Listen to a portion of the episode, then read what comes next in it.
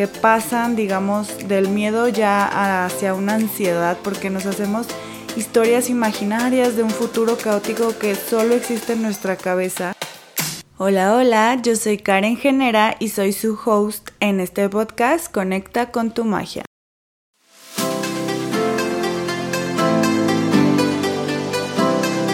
Conecta con tu magia podcast es un espacio para reflexionar y conversar acerca de los temas que nos conducen a un camino más auténtico, con más potencia, más propósito y que nos acercan a la vida de nuestros sueños, porque la magia existe en todas y solamente tenemos que conectar con ella.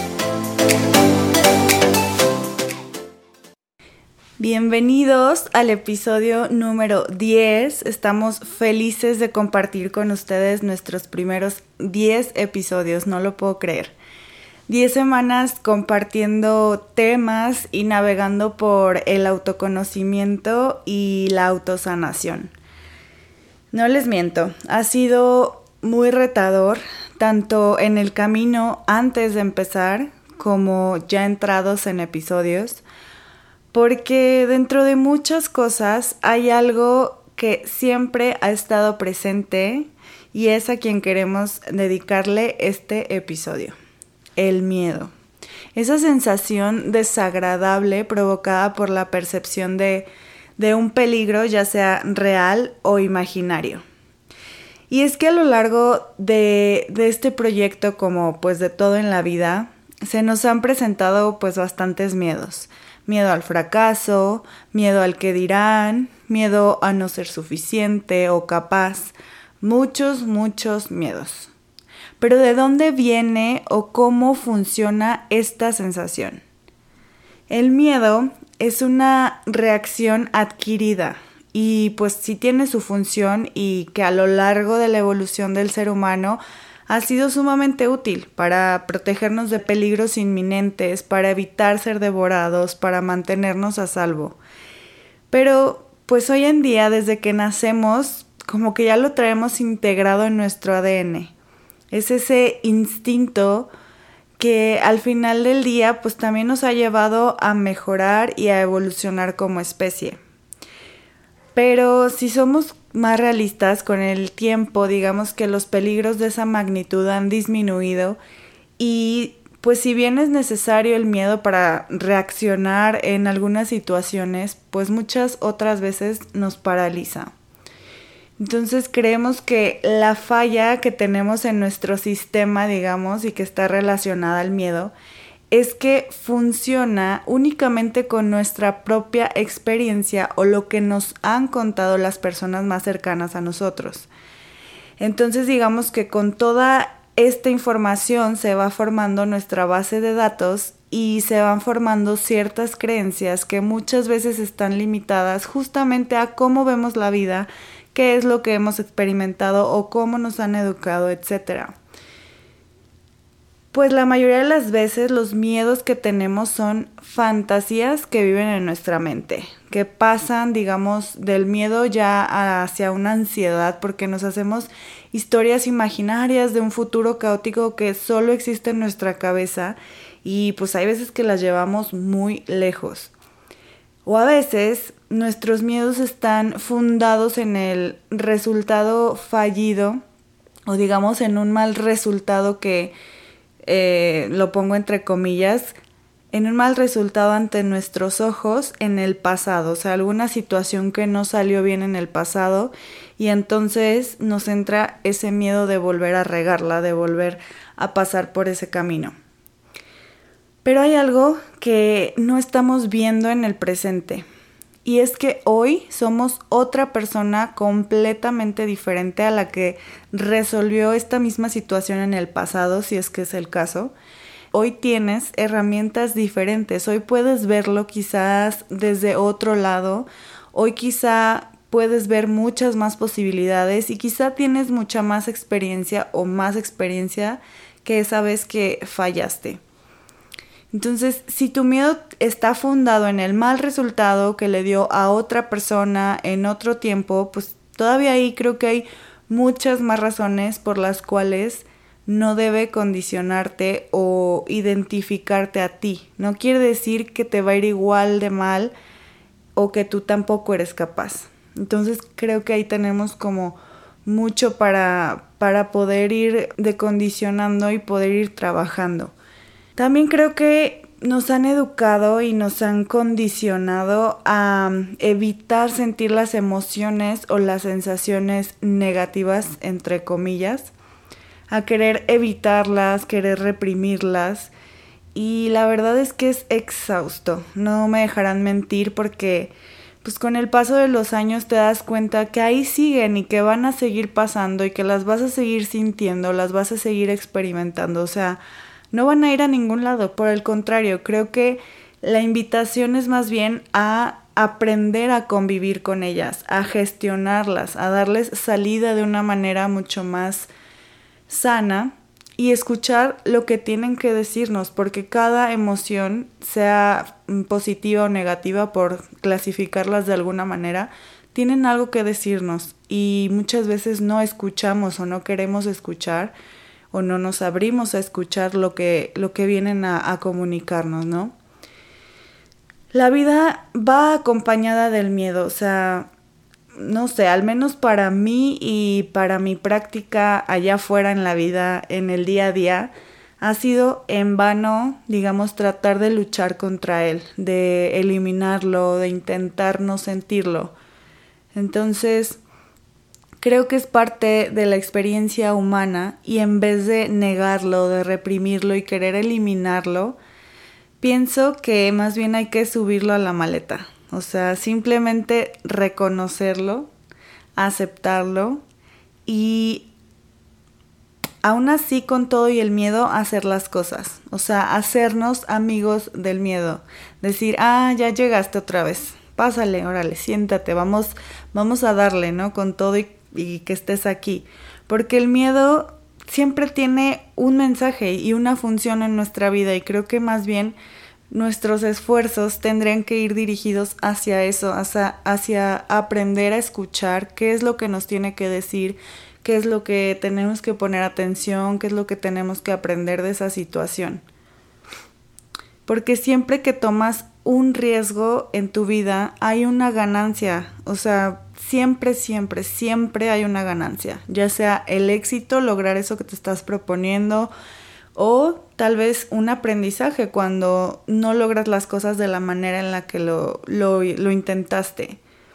Entonces, el miedo no es malo, es incómodo, sí, pero hay que escucharlo en lugar de elegir el sufrimiento eterno y la parálisis ante las situaciones.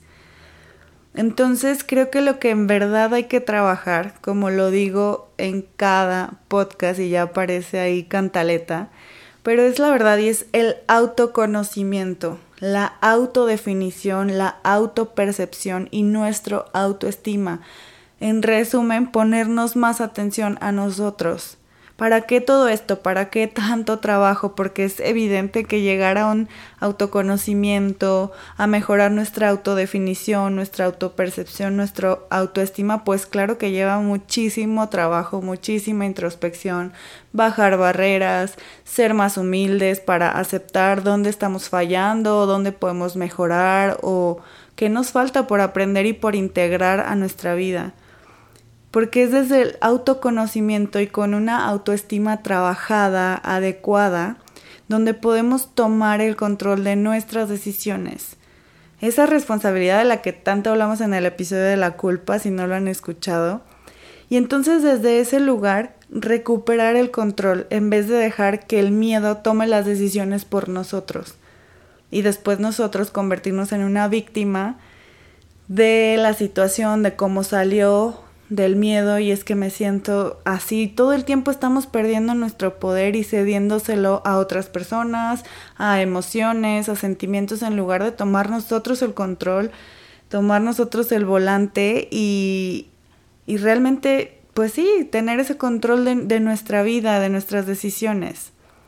Porque, pues sí, también la vida está llena de peligros, sí, claro que sí, pero igual está llena de felicidad, igual está llena de dicha, de gozo y muchas veces lo que te impide ver ese lado de la moneda y habitarlo es el miedo.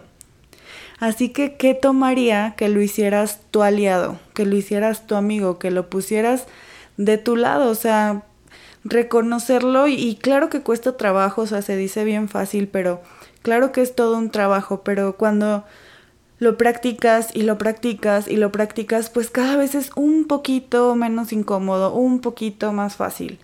Y entonces te vas haciendo amigo de, esos, de esas emociones negativas y, aprendes cómo identificarlas, a decir, ah, ok, me siento así, vamos a, a vivir la emoción, vamos a evitarla, o sea, la dejas salir, la gestionas y no te estás peleando todo el tiempo y no estás intentando reprimir todo eso, porque al final todo cobra una factura.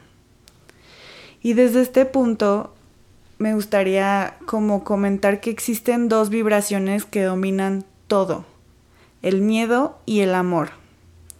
Y nosotros decidimos todo el tiempo desde dónde vemos la vida, desde dónde tomamos nuestras decisiones y con qué lente vemos las situaciones que acontecen. Siempre, siempre, siempre existen dos lados de la moneda. Y es que hace poco les voy a contar que una persona me, me, dijo que la manera en la que yo veía la vida era como romantizarla. Y me quedé pensando, pues no mucho, o sea, como que mi respuesta fue muy automática y le dije, pues claro, o sea, si ya estoy aquí, si tengo manera de elegir cómo vivir mi vida y cómo ver mi vida, pues sí elijo romantizarla si así la quieres llamar. Y esto no quiere decir que no tenga días malos, oscurísimos, días tristes, pesados, días donde el miedo me paraliza, pero pero también creo que es más fácil y más liviano cada vez vivir y habitar la emoción y la sensación que toque, sea buena o positiva o mala o negativa, como queramos clasificarla reconocerla y caminar junto con ella. Es todo un camino y les digo, es bien simple y bien fácil decirlo, pero la práctica es compleja y requiere de, de decidirte a hacerlo y de, de mucha constancia, de mucho trabajo. Pero creo que también, pues, al elegir, digamos, poner al miedo de, de tu parte, hacerlo tu aliado y demostrarle y demostrarte cada vez que aparece, que sí eres capaz, que estás segura, que no, no te pasó nada por intentar nada nuevo, que aprendiste en lugar de, fracasar, pues también tu camino se vuelve más liviano y es así como lo vas haciendo tu amigo y tu aliado. Es como demostrarle, mira, ya estás aquí, ya te vi, ya te sentí y, y vámonos, o sea, vamos a, a hacerlo con todo y miedo, no importa, con o sea, subirlo a la maleta y, y demostrarle y demostrarte a ti misma que mira, ya lo hicimos y no pasó nada, o sea, nada de las historias que estaban en tu cabeza, en nuestra cabeza, se hicieron realidad. Es como con estas pequeñas acciones y actuando a pesar de la, de la emoción, de la sensación, a pesar del miedo, es irte demostrando a ti, es ir construyendo una autoestima mucho más adecuada es irte demostrando eso de que, ah, mira, o sea, intenté esto nuevo, hice esto y no me pasó nada. Realmente nadie me rechazó, nadie me criticó, eh, no fracasé, o sea, solamente aprendí esto o pasó esto. O sea, realmente como que chocar nuestras ideas con la realidad. Creo que, que es, es lo importante y es lo que vuelve pues nuestro nuestro camino un poquito más liviano, un poquito más fácil de navegar, porque al final estas emociones se van a estar apareciendo en nuestra vida todo el tiempo. Igual pasa con la tristeza, igual pasa con el enojo y todas estas, digamos, emociones o sensaciones que nos han dicho que son malas, que eres una mala persona si lo sientes o que no sé, a lo mejor por la manera en la que nos han enseñado a gestionarlas o a simplemente reprimirlas. Entonces creo que la invitación y el trabajo está ahí, en reconocerlas, en dejarlas sentir. Y como con esto quiero ir cerrando y compartirles dos herramientas que pues a mí en lo personal me han servido muchísimo para regular el sistema nervioso cuando alguna sensación, emoción, digamos, negativa por llamarla de algún modo, no me deja accionar o me tiene ansiosa, me tiene paralizada o me tiene la cabeza dando vueltas. La primera que les quiero compartir es el tapping, que si no han escuchado de ella, les recomiendo que investiguen un poquito. Seguramente en YouTube hay muchas sesiones guiadas, o sea, pueden encontrar mucha información. Y es una herramienta desarrollada por Gary Craig que se basa, digamos que, en aplicar los beneficios que tiene la acupuntura, pero en cualquier momento y con nuestros propios dedos. O sea, es una herramienta que a mí me gusta mucho porque la puedes aplicar tú sola a ti misma, o sea, no necesitas como que ir con alguien y las dos herramientas que les comparto hoy son, son de este tipo, o sea, que no necesitamos ir a ningún lado, las podemos hacer en el lugar en el que estemos eh, y nosotras mismas, entonces creo que, que es como mucho más fácil acceder a ellas.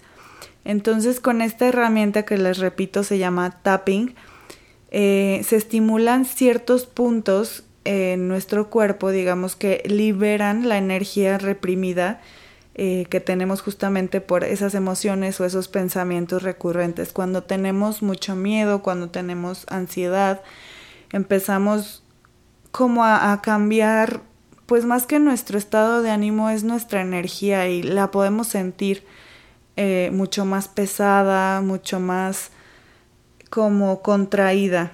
Entonces, este, esta herramienta nos ayuda justamente como a, a, liberarla para poder expandirnos, para, para poder cambiar, digamos, esa emoción y gestionarla, porque es importante no solamente reconocerla, que creo que ya de ahí es un gran paso de todos modos, y creo que es el primer paso, o sea, el, reconocerla, el decir, ok, me estoy sintiendo así, ya es como que el primer paso y es un súper avance.